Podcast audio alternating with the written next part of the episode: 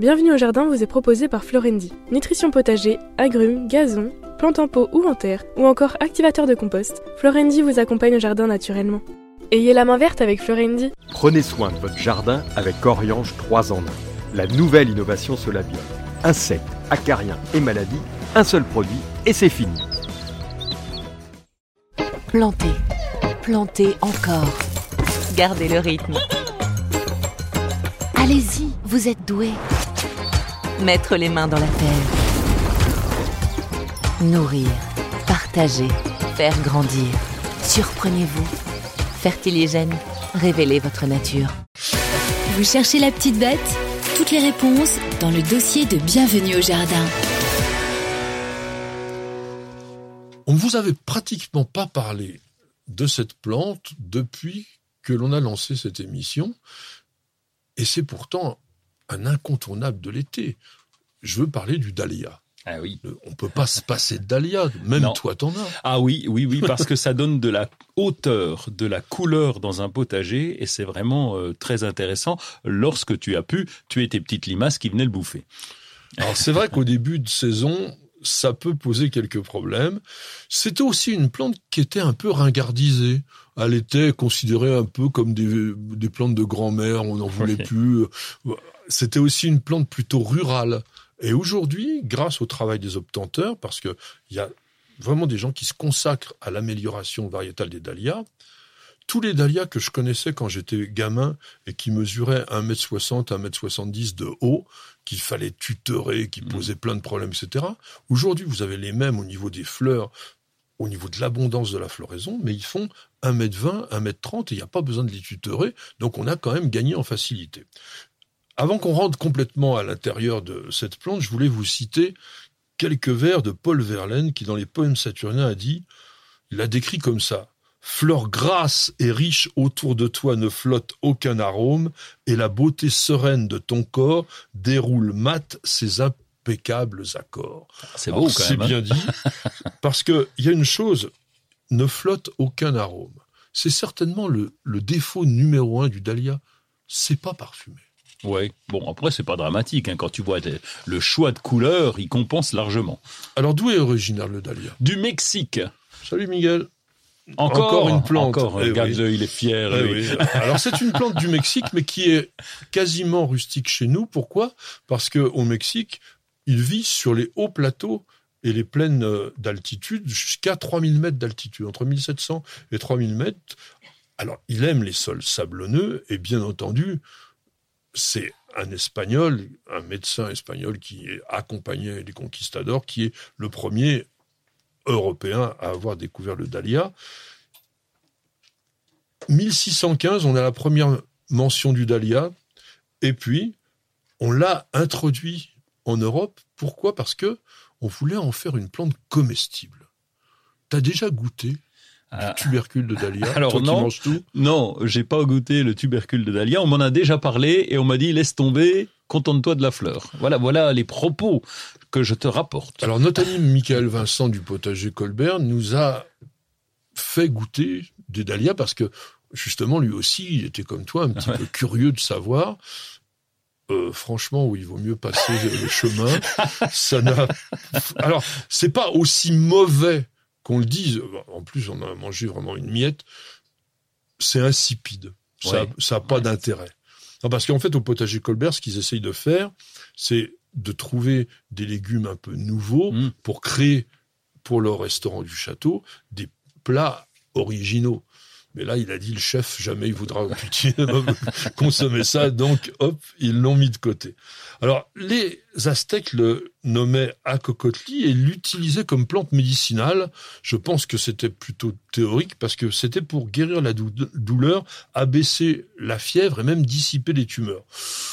Euh, Oh bah. Aujourd'hui, on n'a pas du tout de dahlia dans la pharmacopée, malheureusement peut-être parce que ça aurait pu être intéressant. Et on a donc essayé donc de l'introduire comme plante comestible et il paraît que même le bétail n'en voulait pas. Oh bah dis donc.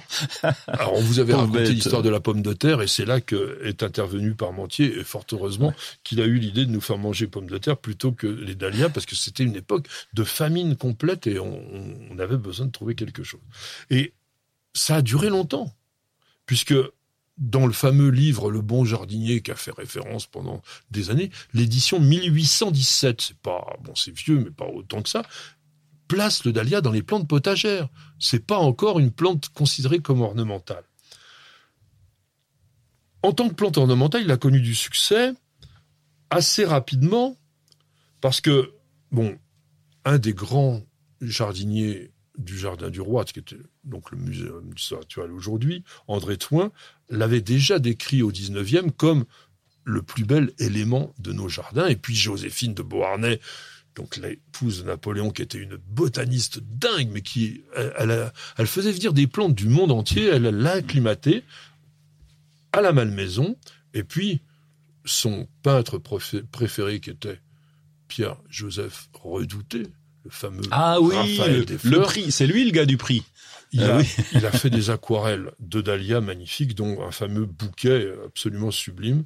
Donc c'est une plante qui petit à petit est, est venue à la mode et on a obtenu très rapidement des hybrides. Et c'est ça qui a permis, je dirais, l'explosion du dahlia au niveau de la plante ornementale, puisque à la fin du 19e, il y avait déjà plus de 400 variétés ah qui étaient répertoriées. Alors aujourd'hui, c'est même plus possible de les compter, pour plusieurs raisons déjà, parce que contrairement aux roses, les dahlias ont souvent une durée de vie de cultivar beaucoup moindre. On les multiplie pas par greffage, on les multiplie par division, ça dégénère assez rapidement, donc on est obligé de recréer en permanence des, des variétés. On pense qu'il y a plus de 20 000 variétés. oui. Et elles sont divisées dans différentes catégories. Et dahlia, qu'est-ce que tu cultives comme type de dahlia Alors dahlia nain parce que c'est pratique en début de saison parce qu'on les trouve en, en godet dans les jardineries, ça c'est bien. Euh, donc euh, tu as tout de suite la fleur et, et puis, tu as des fleurs simples dans les dahlias nains qui sont très très sympathiques ah et qui sont mellifères.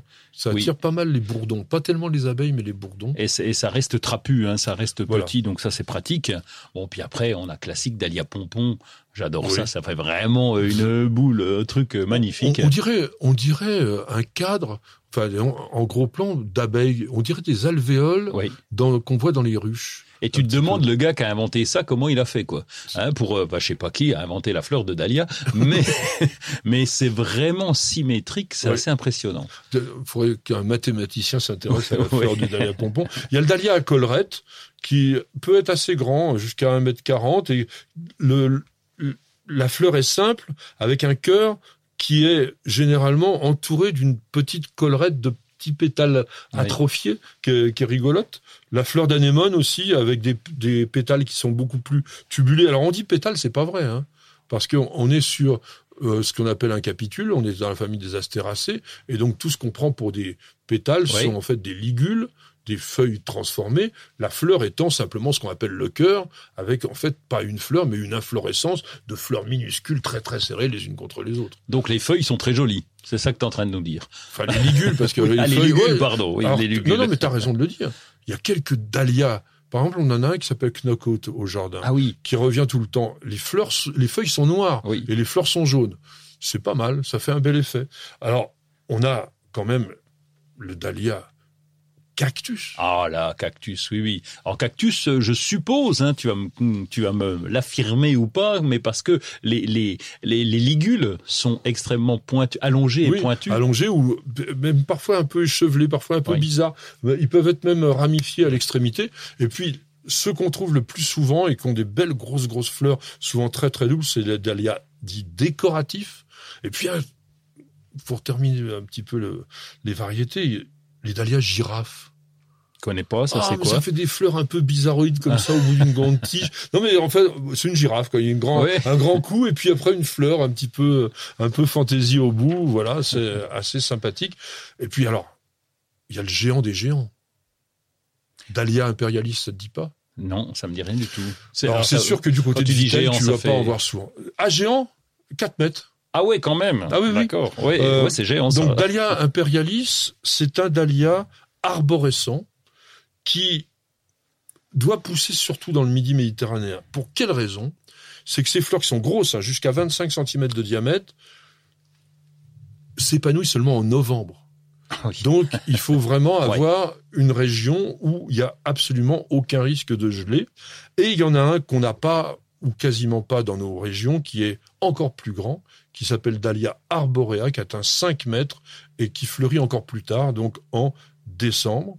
Et je voudrais terminer cette chronique quand même en citant les dahlias label rouge, parce qu'ils font partie. Alors aujourd'hui, il y a aussi les géraniums, il y a les rosiers, euh, il y a aussi les arbres fruitiers qui sont avec des labels rouges. Mais quand vous avez sur le sachet du tubercule le label rouge, vous êtes sûr que la variété correspond à tout ce qu'il y a de mieux dans le critère, à la fois donc dans la compacité, dans la qualité de la fleur, dans la tenue de la plante, mais aussi que le tubercule a été cultivé selon un cahier des charges très détaillé et très précis, et donc vous avez un peu la Rolls, je dirais, du dahlia.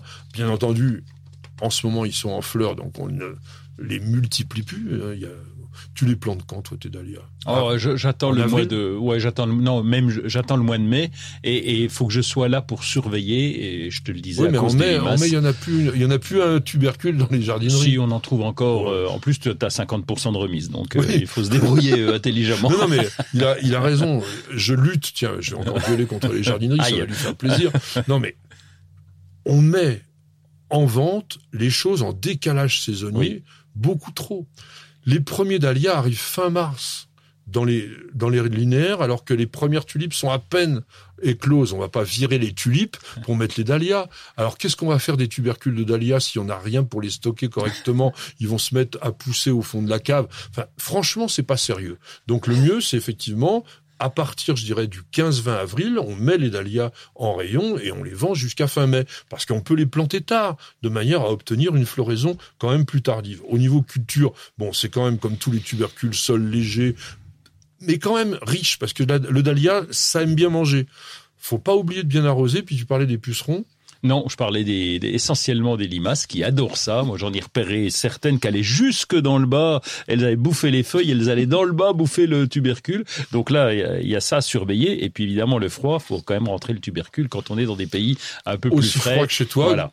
Alors ça dépend parce que dans les variétés nouvelles, je parlais de knockout, nous on le laisse depuis des années, des années dans le sol. Chaque année il revient, on l'oublie, on sait même plus qu'il est là, puis tout d'un coup, paf, on le voit émerger, on dit ah tiens il est encore là. C'est quand même assez sympa. Le L'important pour ça, c'est quand même de pas avoir une terre qui soit trop collante en hiver, parce que sinon, évidemment, il risque de pourrir. De pourrir. Et puis aussi de pas avoir trop de petits rongeurs qui pourraient venir s'en régaler en cas de famine. Vous avez écouté Bienvenue au jardin avec Florendi. Nutrition potager, agrumes, gazon, plantes en pot ou en terre, ou encore activateur de compost, Florendi vous accompagne au jardin naturellement. Ayez la main verte avec Florendi.